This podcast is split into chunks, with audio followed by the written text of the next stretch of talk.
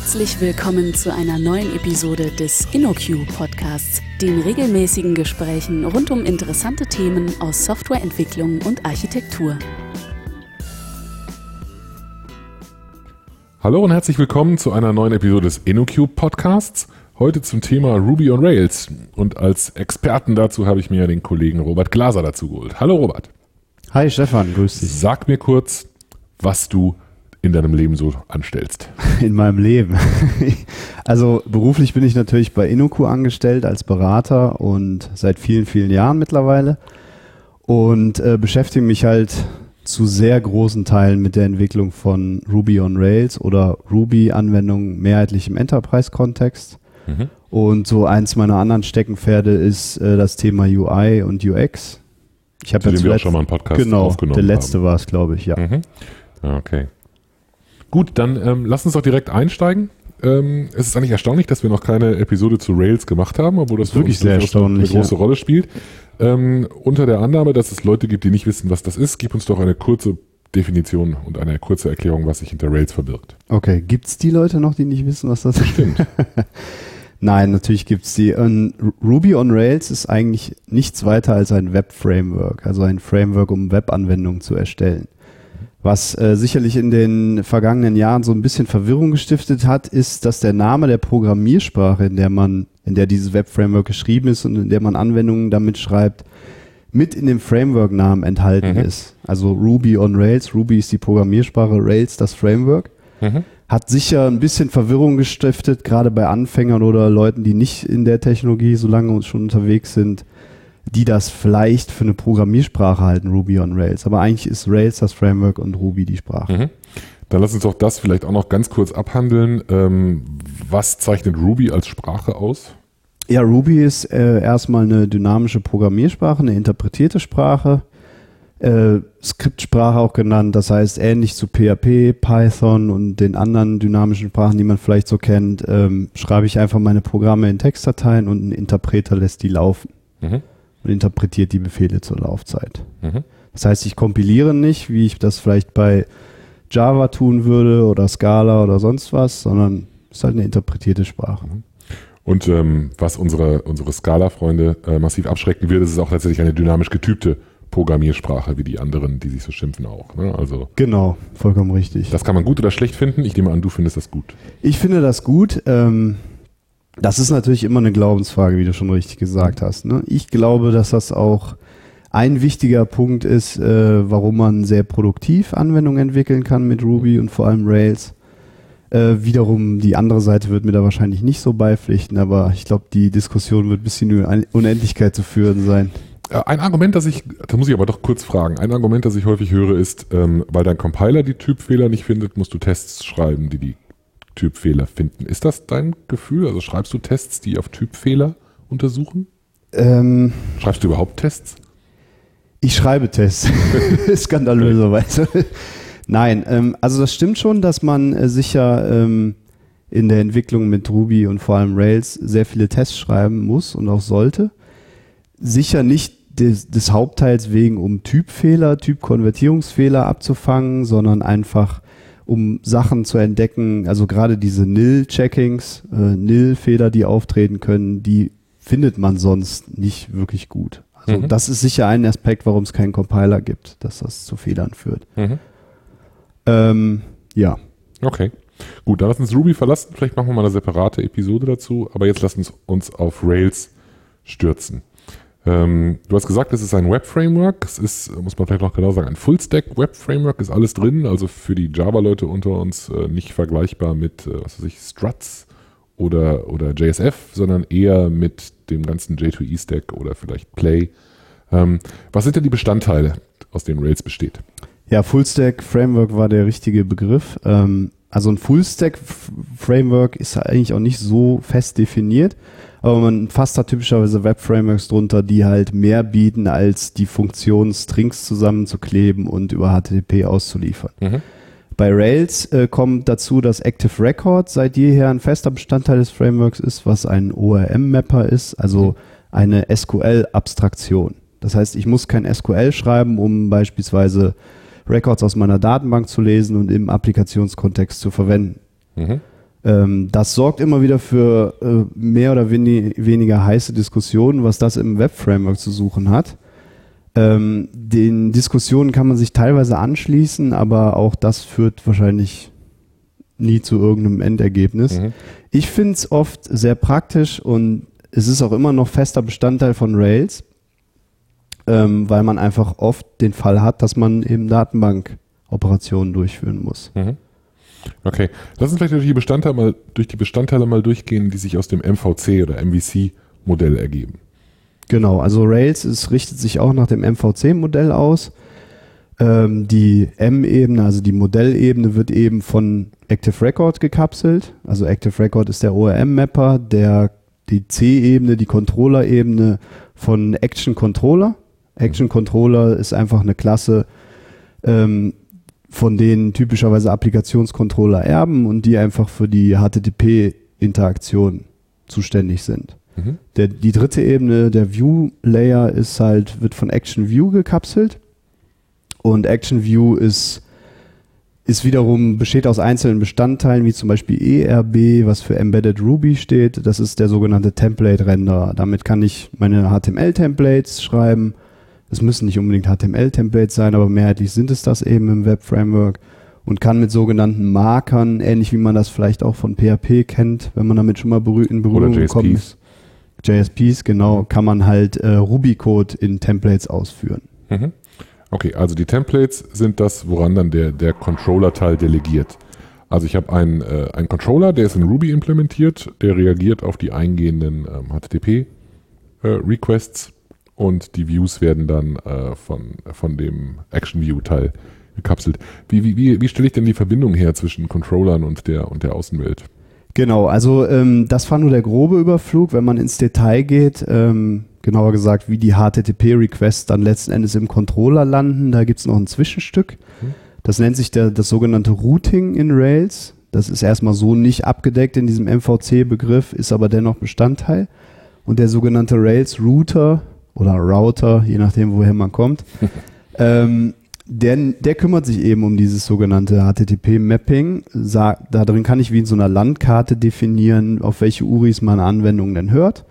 Also es seien das konkrete URIs oder URI-Patterns und kann dann sagen, wohin diese Pfade denn führen sollen. Kann die mit Controllern verbinden und Methoden von diesen Controllern. Mhm. Man muss dazu wissen, dass in Rails, wenn ein HTTP-Request auf die Anwendung auftrifft, wird immer eine Controller-Instanz erzeugt. Und diese Instanz hat Instanzmethoden natürlich und die nennen sich in Rails Actions. Und diese Actions verbinde ich einfach, wie dieses, um dieses Landkartenbeispiel nochmal zu bemühen, in dem Router. Mhm. Und das stellt diese, diese Verbindung sicher. Mhm. Ähm, muss ich das für jede einzelne Action machen oder wie, wie kriege ich das zusammengefummelt? Früher war das so in Rails, also in sehr frühen Versionen, dass da so ein Catch-all drin war. Das heißt, der hat immer äh, ein bestimmtes URI-Schema, nämlich Controller slash Action auf eben den Controllernamen und die Action gemappt, was natürlich sehr generisch war und sehr einfach, weil du musstest dieses Routing ähm, pflegen, nicht mehr betreiben. Das haben sie vor etlichen Versionen, ich glaube in 2.2, 2.3 ist es schon so lange her. Ich weiß das nicht mehr genau, haben sie entfernt und sind dazu übergegangen zu sagen, die Leute müssen wirklich äh, speziell das eintragen, was sie halt wollen. Mhm. Ich kann allerdings, wenn ich ähm, RESTful, da haben wir schon wieder so ein Keyword, ähm, Ressourcen habe in meiner Anwendung, kann ich Helper-Methoden benutzen, die mir eben ganz viele dieser Einträge erzeugen, die ich sonst zum Beispiel für diese sieben RESTful Actions, die ich in der CRUD-Anwendung habe, CRUD, Entschuldigung für das Fremdwort, Create, Read, Update, Delete, also diese Standardoperationen auf Objekten. Äh, da gibt's Helper in Rails, für die mir diese ganzen Routen dann generieren. Das heißt, ich muss nicht sieben Routen oder fünf Routen da eintragen manuell. Das macht der dann für mich. Mhm. Man sieht auch, äh, also war, war, war, natürlich eine rhetorische Frage, weil so ein bisschen was weiß ich ja auch noch aus alten Zeit. ähm, äh, Im Prinzip ist das, eine, ist das eine Art DSL, was man in dem, in dem Routing drin hat, die es dann eben ganz einfach macht, solche Sachen äh, auch verschachtelte Ressourcen und ähnliches Zeug, was dem, was dem REST-Verfechter das, was das Herz des REST-Verfechters höher schlagen lässt, äh, möglichst einfach zu erstellen. Genau, also der Router äh, nutzt eine in Ruby äh, implementierte DSL Was äh, gerade wenn ich Schulungen halte für Einsteiger oftmals zur Verwirrung führt, weil die Teilnehmer meistens noch keinen Ruby-Kontakt hatten, Mhm. keine Ruby-Erfahrung. Rails ist für sie neu und dann kommt noch die DSL eben dazu. Ne? Also Mhm. man hat dann ohnehin Mühe, ähm, all diese Sachen an wenigen Tagen zu erschlagen und dann kommt diese DSL dazu. Aber sie dient letzten Endes, hat schon ihren Nutzen. Sie dient dazu, dass man, wenn man so dieses Routenfile mal überfliegt im täglichen Entwicklungsrhythmus, dann findet man schnell die Sachen, die man so gepflegt hat. Mhm. Das ist auch der eine zentrale Punkt, an dem man das alles sieht. Ne? Also wenn man Genau. wissen will, auf welche URIs das Ding reagiert, sieht man das da. Ja. Okay. Gut. Ähm, REST haben wir schon erwähnt. Äh, Rails gibt sich, gibt sich Mühe, möglichst restful zu sein, zumindest was so die Nutzung von URIs und den HTTP-Methoden angeht. Genau, wobei das auch stückweise kam natürlich. Ne? Also Rails war, glaube ich, eines der ersten Web-Frameworks, wenn nicht das erste, lass mich nicht lügen, was halt so ein gewisses Maß an REST-Support in die Web-Framework-Ecke gebracht hat. Eben durch die Sachen, die wir schon besprochen hatten. Ähm, was am, in frühen Versionen noch nicht ging, waren so Sachen wie, dass ich den Accept-Header setzen konnte und ich habe die richtige Ressource zurückbekommen. Das hat Rails anfänglich dadurch gelöst, dass ich auf der URI den, das Format eben spezifiziere, was ich erwarte. oder so. Punkt .xml, Punkt .json, Mhm. was auch immer. Das geht mittlerweile. Ich war ganz überrascht. Ich war mich über die Jahre daran gewöhnt, dass ich das immer noch tun muss, aber es geht seit etlichen Versionen. Mhm. Okay. Das ist so ein Beispiel. Genau, das Patch-Verb wurde in, ich glaube, letztes Jahr eingeführt. Mhm. Also das HTTP-Verb Patch, weil äh, man vorher Put benutzt hat, um Records zu updaten.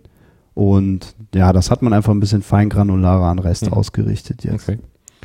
Lass uns vielleicht kurz noch über diesen View-Teil sprechen. Wie äh, gibt es da Abstraktionen oder hat man einfach nur diese eine Template-Ebene, wo man alles drin abdeckt? Also du hast natürlich die äh, Templates, kannst da ERB drin benutzen, aber das führt natürlich, wie man sich vielleicht äh, denken kann oder auch schon Erfahrungen gemacht hat damit, äh, in großen Anwendungen schnell zu sehr unübersichtlichen Templates, die aus HTML-Fragmenten bestehen und immer wieder diesen Markern, die dann eventuell umfangreichste Schleifen da abwickeln.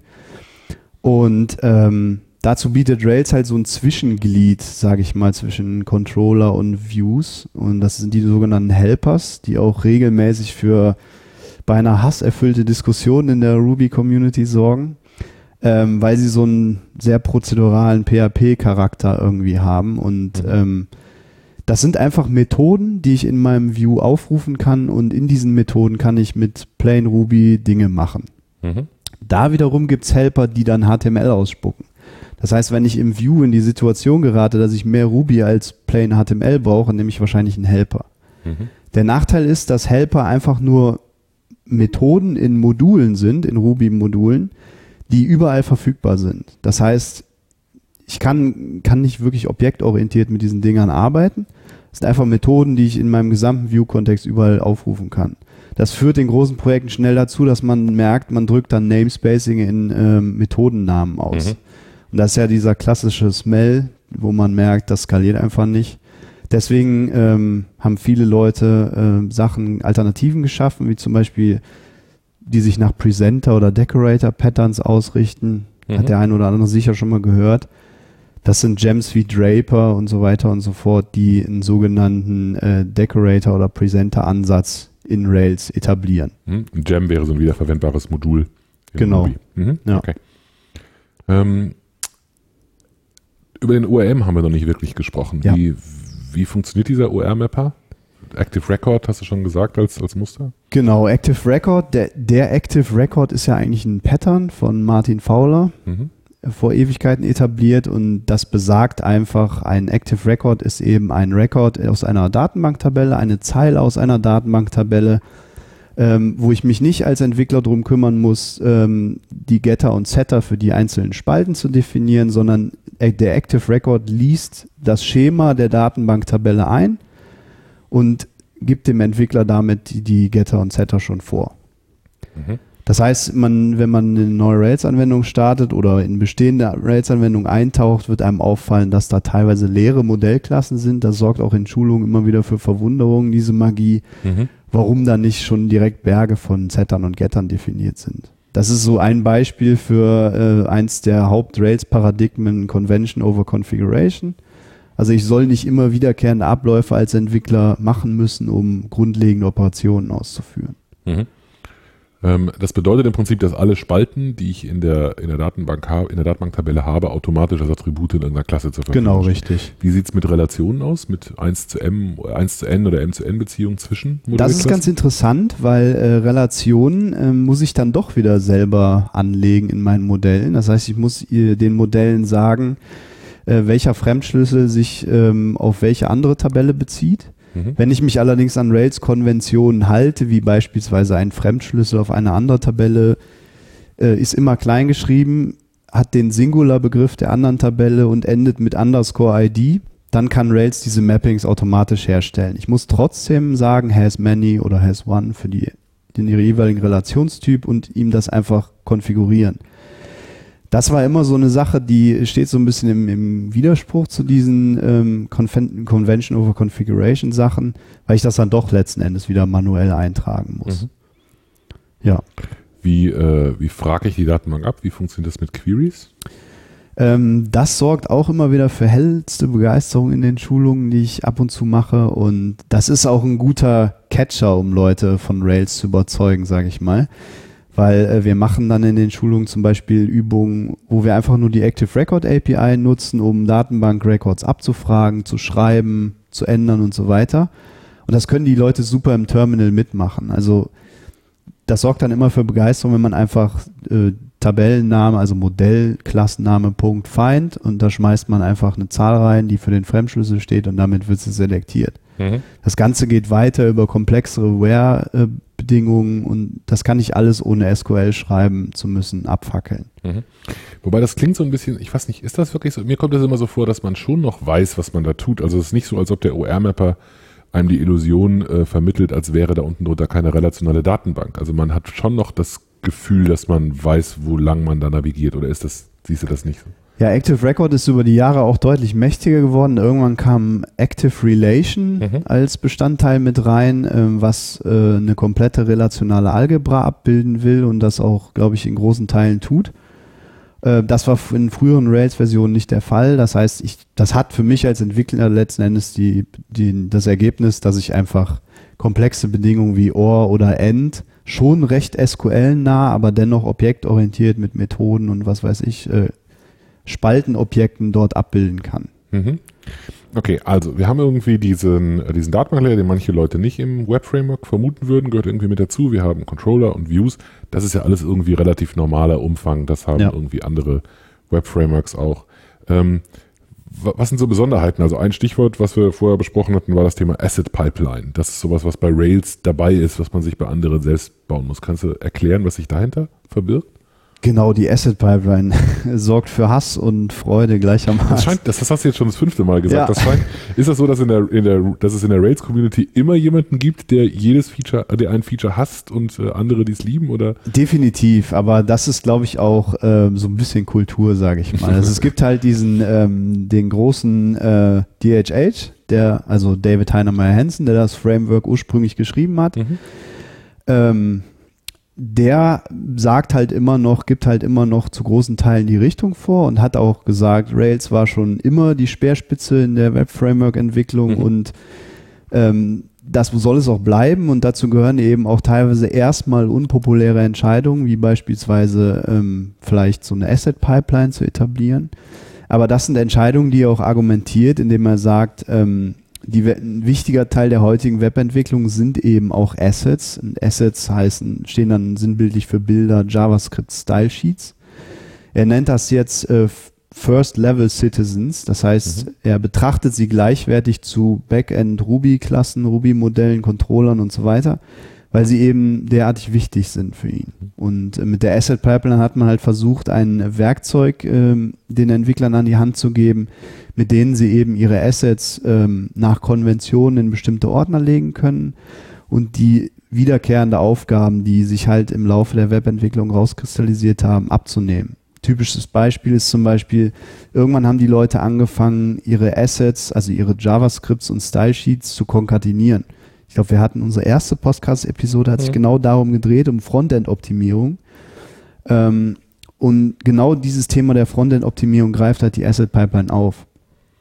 Rails hat gesagt, also DHH und andere haben gesagt, das ist ein Task, den Leute immer machen in vielen Webprojekten, deswegen sollte das Framework das übernehmen können. Mhm. Also Dinge wie Konkatenierung, dann vielleicht das Fingerprinting von Dateinamen, dass man einen Inhaltshash an, in den Dateinamen kodiert. Das sind so Best Practices, die einfach das Framework übernehmen soll, weil man sonst eh immer wieder auf Produktionsdeployments tun würde macht mich, also äh, das Feature haben wir, glaube ich, tatsächlich in der allerersten Episode ja. besprochen, dieses Fingerprinting, damit man sozusagen für jede Datei eine eindeutige URI bekommt, damit man das Zeug auf ewig cachen kann. Mhm. Ähm, bringt mich sowas genauso wie das Konkatenieren in der Entwicklung nicht um den Verstand? Also werde ich nicht wahnsinnig, wenn ich im Entwicklungsmodus auf einmal sowas, solche Sachen da drin habe? Das, äh, da hast du vollkommen recht. Ähm, in dem Entwicklungsmodus war Rails bisher so, dass ich einfach, ich muss halt Helper nutzen, um meine Assets einzubinden.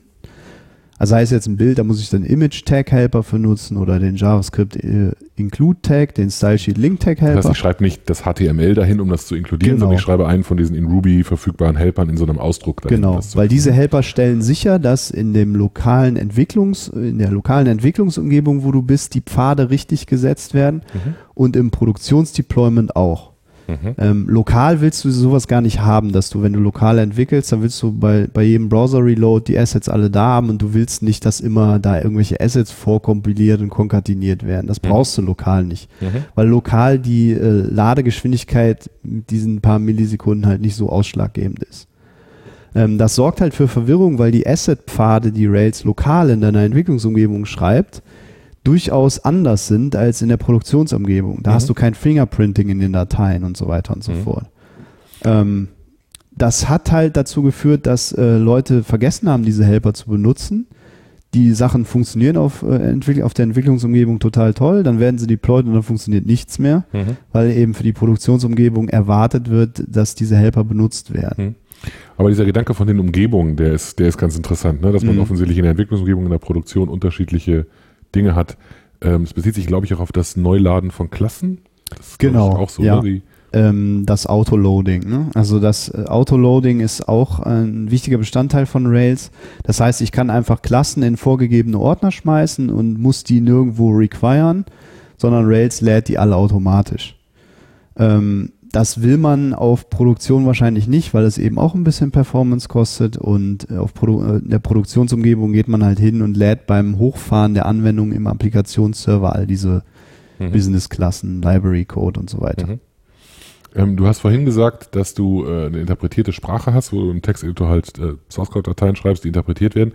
Wie sieht denn dein Entwicklungs- Prozess aus? Arbeitest du mit einer, mit einer IDE oder mit einem einfachen Texteditor? Also ich arbeite seit jeher mit ähm, einem mehr oder weniger einfachen Texteditor. Der wechselt auch saisonmäßig. Mhm. Mittlerweile benutze ich den Atom-Editor oder Atom-Editor von GitHub. Mhm. Ärgere mich teilweise auch so noch so ein bisschen, dass der noch nicht so ganz reif ist, wie ich es gerne mhm. erwarten würde, aber das Plugin-System finde ich sehr nett. Wahrscheinlich ist es nächstes Jahr wieder was anderes, aber ich habe nie. Solange bis du irgendwann zum Emacs findest. Da wahrscheinlich, arbeiten wir genau. Meine Wim-Versuche, ähm, die sind regelmäßig zum Scheitern verurteilt gewesen. Ich belasse es dabei, das auf Servern zu benutzen. Ähm, ja, aber ich habe Kollegen, der liebe Till zum Beispiel, der ist heißer Verfechter von NetBeans und mhm. benutzt das auch wirklich täglich für die Ruby und Rails Entwicklung einfach weil das für ihn komfortabler ist, diese Syntaxvervollständigung zu haben. Er kann direkt mit Command-Click in Klassendefinitionen springen, was ich übrigens auch sehr komfortabel finde. Ähm, das geht mit normalen Texteditoren natürlich mhm. nicht. Aber wenn der ähm, wenn der äh, Compile-Step wegfällt, wie ist das dann, wenn du irgendwas änderst im Source Code, ist das sofort da oder musst du irgendwas tun, damit das in Produkt oder in deine Entwicklungsumgebung, in deine Testumgebung deployed wird? Ähm, wenn du lokal was änderst, dann reicht das quasi das Browserfenster, in dem deine Anwendung geöffnet ist, die Seite, die vielleicht diesen Code da nutzt, äh, neu zu laden und mhm. dann hast du den neuen Effekt. Da wird also nichts kompiliert im Hintergrund und äh, das ist sofort verfügbar. Mhm. Es gibt auch da äh, andere äh, Fallstricke, ähm, wenn man seinen Code zum Beispiel in Ordner legt, die nicht autoloadable sind, dann werden die natürlich lokal auch nur einmal geladen mhm. und nicht auf Änderungen untersucht. Mhm. Okay, und das funktioniert auch wieder logischerweise nur in der Entwicklungsumgebung so, in der Produktionsumgebung wird nicht bei jedem Request genau. alles neu geladen. In der Produktionsumgebung wird äh, zu großen Teilen gecached dann auch. Mhm. Wie sieht's mit, äh, mit Tests aus? Testet man in der Rails-Welt oder? Ja, man testet sogar wie verrückt. Ähm, mhm. Also ich glaube, keine Community hat mehr Test-Frameworks und äh, Paradigmen geschaffen als die Ruby. Mehr Test-Frameworks als andere Leute Tests. genau. Ähm, also ist, man sieht das ja alleine daran, dass Kollegen äh, von mir sogar in Java Enterprise Projekten Ruby äh, Test Frameworks einsetzen, mhm. eben weil es da so viele Aspekte und vielseitige Formen gibt. Äh, Behavior Driven Development, das heißt, äh, ich schreibe Szenarien in vielleicht einer Menschensprache oder etwas, was sich einer menschlichen Sprache annähert. Äh, all das hat aber nie seinen Einzug in Rails gefunden, weil äh, DHH halt immer noch sagt, ähm, dieses Standard Test Unit Framework, so heißt es in Ruby, das Standard Test Framework nutzen wir und für Unit-Tests, äh, Controller-Tests und Integrationstests. Und ähm, das muss genug des Guten sein. Wer was anderes möchte, kann sich das ein anderes Gem nehmen zum hm. Testen. Wie ist denn deine Einschätzung? Also jetzt machst du das schon ein Weilchen, äh, hast vorher äh, viele andere Dinge gemacht. Ähm, findest du äh, Rails immer noch gut oder ist das jetzt Legacy von vor ein paar Jahren? Würdest du freiwillig Rails wählen, wenn du ein neues Projekt startest? Oder? Also ich würde es auf jeden Fall immer noch wählen. Ähm, ich tue mich natürlich auch so ein bisschen um, wenn es die Zeit erlaubt und die Möglichkeiten gibt. Habe mir auch mal Node angeguckt und die Frameworks, die es in dem Umfeld gibt diverse andere Sachen. Ich war in der Scala ähm, Play Schulung habe ich, mhm. war ich einen Tag dabei und ich war, ohne jetzt bashen zu wollen, aber ich war wirklich äh, skandalös erschrocken, wie unproduktiv das Ganze immer noch ist. Mhm. Äh, wie behäbig ich mich da tue. Vielleicht lag es auch daran mir, das mag sein, aber ähm, ich würde jedes Mal immer noch zu Rails raten. Ist das eine Sache, die äh also viele Leute haben so die Einstellung, wenn man, wenn man Rails startet, das ist so toll am Anfang in der Produktivität wegen dieser Generatoren, habe ich schon ein paar Mal gehört. Mhm. Benutzt du diese Generatoren, die es da gibt, die äh, mit denen man mal eben schnell irgendwie für eine Ressource die komplette CRUD äh, Logik erzeugen kann? Ja, du sprichst diese sogenannten Scaffolds an, mhm. diese Gerüste oder Gerüstbaufunktionen. Ähm, die benutze ich selber schon lange nicht mehr in mhm. Produktionsprojekten mhm. äh, und natürlich auch in Spielprojekten und sonst was nicht mehr.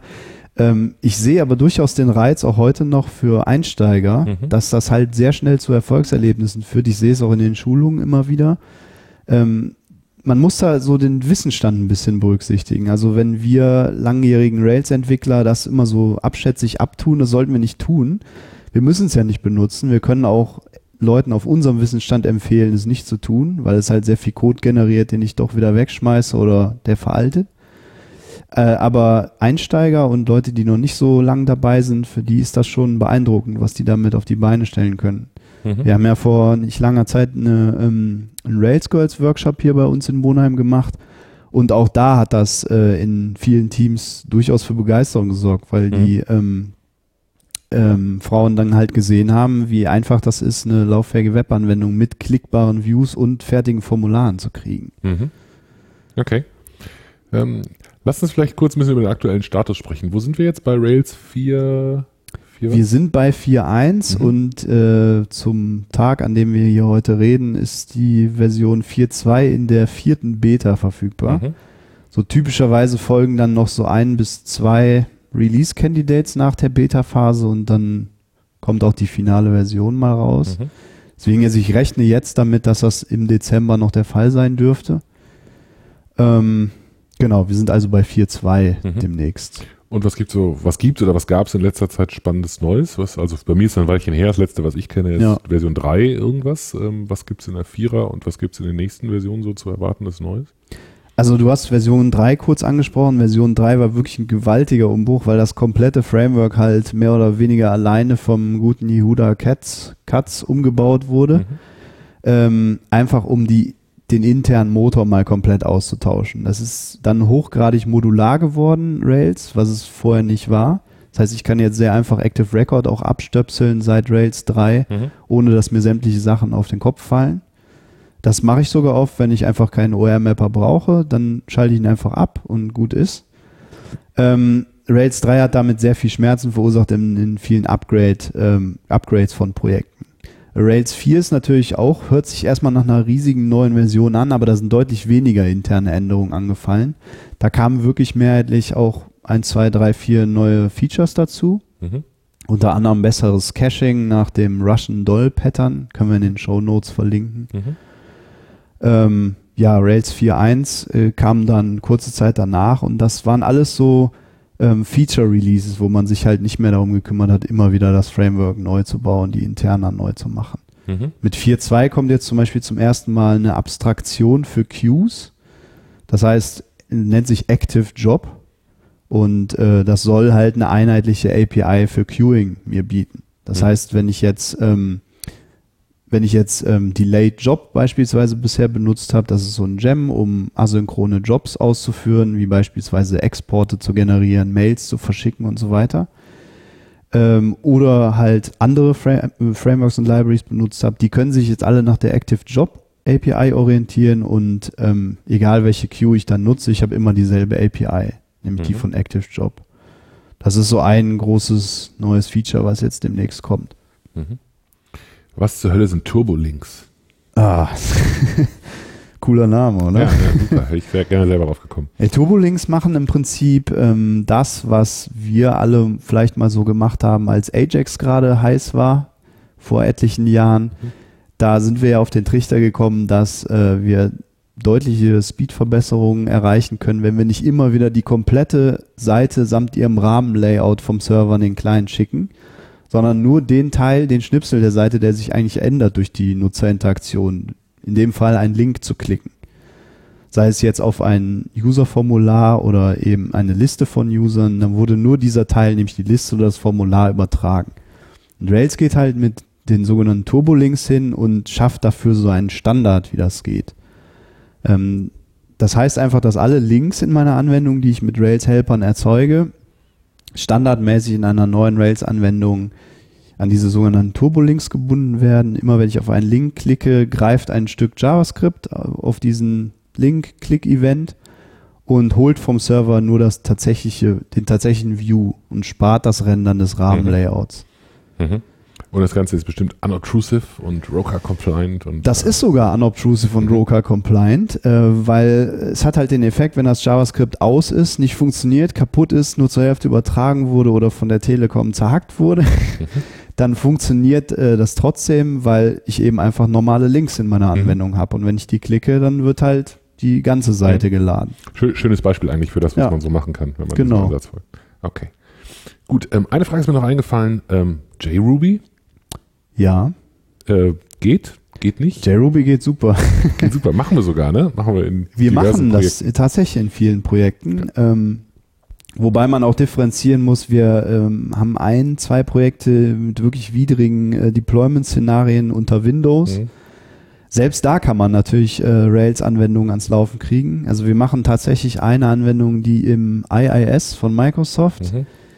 und dem Tomcat und JRuby unter Windows läuft. Mhm. Also JRuby, für die, die es nicht wissen, ist eine Ruby-Implementierung, die auf der JVM Ganz genau. läuft ja. und stellt halt dann die Brücke her, sodass man eine normale, äh, das heißt normale, eine, eine Java-Deployment-Umgebung nutzen kann, wenn man eine Ruby on Rails-Anwendung. Genau. Mhm. Also es gibt da sicher auch mit JRuby äh, Fallstricke, wahrscheinlich auch zu Genüge, die man aber nicht in jedem Kontext erwischt. Also wir haben viele von denen erwischt, eben wegen Windows. Aber ähm, wir haben auch andere Projekte, die das unter Linux machen, da sieht das schon wieder ganz anders aus. Aber das Team bemüht sich halt auch, da in der Windows-Richtung besser zu werden. Also das JRuby Core-Team, man hat auch einen CI-Server, der unter Windows läuft. Also das sollte sich deutlich bessern. Mhm. Aber es ist halt ganz interessant, weil man dann auch Ruby on Rails in JVM-Umgebungen einfach nutzen kann und da kommt man natürlich bei vielen ähm, Kunden im Geschäftsumfeld dann auch an Projekte und kann die einfach davon überzeugen, eben das, die Produktivität von Rails ein bisschen zu nutzen in den Projekten. Mhm. Okay. Wenn man, wenn man starten will, falls einer unserer Hörer Lust hat, sich darum zu kümmern, wie, was ist ein guter Einstieg? Ähm, ein guter Einstieg ist auf jeden Fall diese, immer noch empfehle ich die tatsächlich, diese äh, berühmten Tutorial-Videos, äh, Build Your Own Blog in 10 Minutes oder Mhm. 15 Minutes. Dieses Video war damals von DHH aufgenommen, als Rails gerade rauskam und da hat er einfach in so einem Screencast gezeigt, wie er einen Blog baut in 15 Minuten mit Rails. Das ist natürlich irgendwann hoffnungslos veraltet gewesen, weil Rails sich halt sehr schnell weiterentwickelt und so ein Video dann nicht mitskaliert. Ähm, dann sind's, äh, ich empfehle immer wieder, ähm, vielleicht erstmal kein Rails-Buch zu kaufen, sondern wirklich die äh, Ruby on Rails Guides äh, zu Rate zu ziehen. Äh, guides.rubyonrails.org. Ähm, das ist einfach eine Sammlung, so in, quasi in Buchform geschriebene Sammlung von ähm, Anleitungen und How-Tos zu den Komponenten von Rails. Und ähm, diese Texte werden mit den Rails-Versionen versioniert. Das heißt, die sind immer sehr, sehr aktuell, Mhm. wo, wie, was ein Buch gar nicht bieten kann. Bücher gibt es sicher auch gute, können wir in den Shownotes noch ein paar verlinken. Wer äh, Interesse hat, das für sein Team zu machen, kann bestimmt auch nochmal bei uns eine Rails-Schulung bekommen. Da können wir bestimmt drüber reden. Ja. Okay. Gut, hast du noch berühmte letzte Worte? Was erwartest du für die Zukunft? Bleibst du bei Rails? Machst du was anderes? Ich bleibe erstmal bei Rails, gehe aber immer mit offenen Augen durch die Welt, ähm, aber da gibt es bisher nicht so überragende, überzeugende, konkurrierende Frameworks. Äh, ja, sonst steht noch Rails 5 am, am Horizont. Ich glaube, das ist für Frühling oder Sommer 2015 Mhm. so ein bisschen angedacht. Wird äh, wahrscheinlich äh, festen, fest Ruby 2.2 erfordern und wird nochmal größere Umbauten mit sich bringen, ähnlich wie Rails 3. Dadurch, dass man jetzt sehr viel alten Ballast über Bord wirft, die, viele Metaprogrammierungsgeschichten äh, können wegfallen, weil Ruby jetzt Standardsprachmittel dafür bietet. Mhm. Das wird sicher nochmal spannend, äh, ob es dann kracht beim Upgrade von unseren vielen Anwendungen. Alles klar. Okay, dann ähm, danke ich dir vielmals. Ähm, wir haben es natürlich wie immer nur an der Oberfläche gekratzt. Wir gucken mal, Definitiv, wo wir vielleicht, ja. noch, wir vielleicht eine Stufe tiefer reingehen können. Ansonsten freuen wir uns wie immer über Feedback und bis zum nächsten Mal. Danke dir, Robert. Vielen Dank. Vielen Dank für das Herunterladen und Anhören des InnoQ Podcasts. Mehr Episoden und weitere Informationen finden Sie unter innoq.com/podcast. Wir freuen uns über Feedback, sei es Kritik, Lob oder Vorschläge für zukünftige Episoden, per E-Mail an podcast@innoq.com oder als Kommentar auf der Website.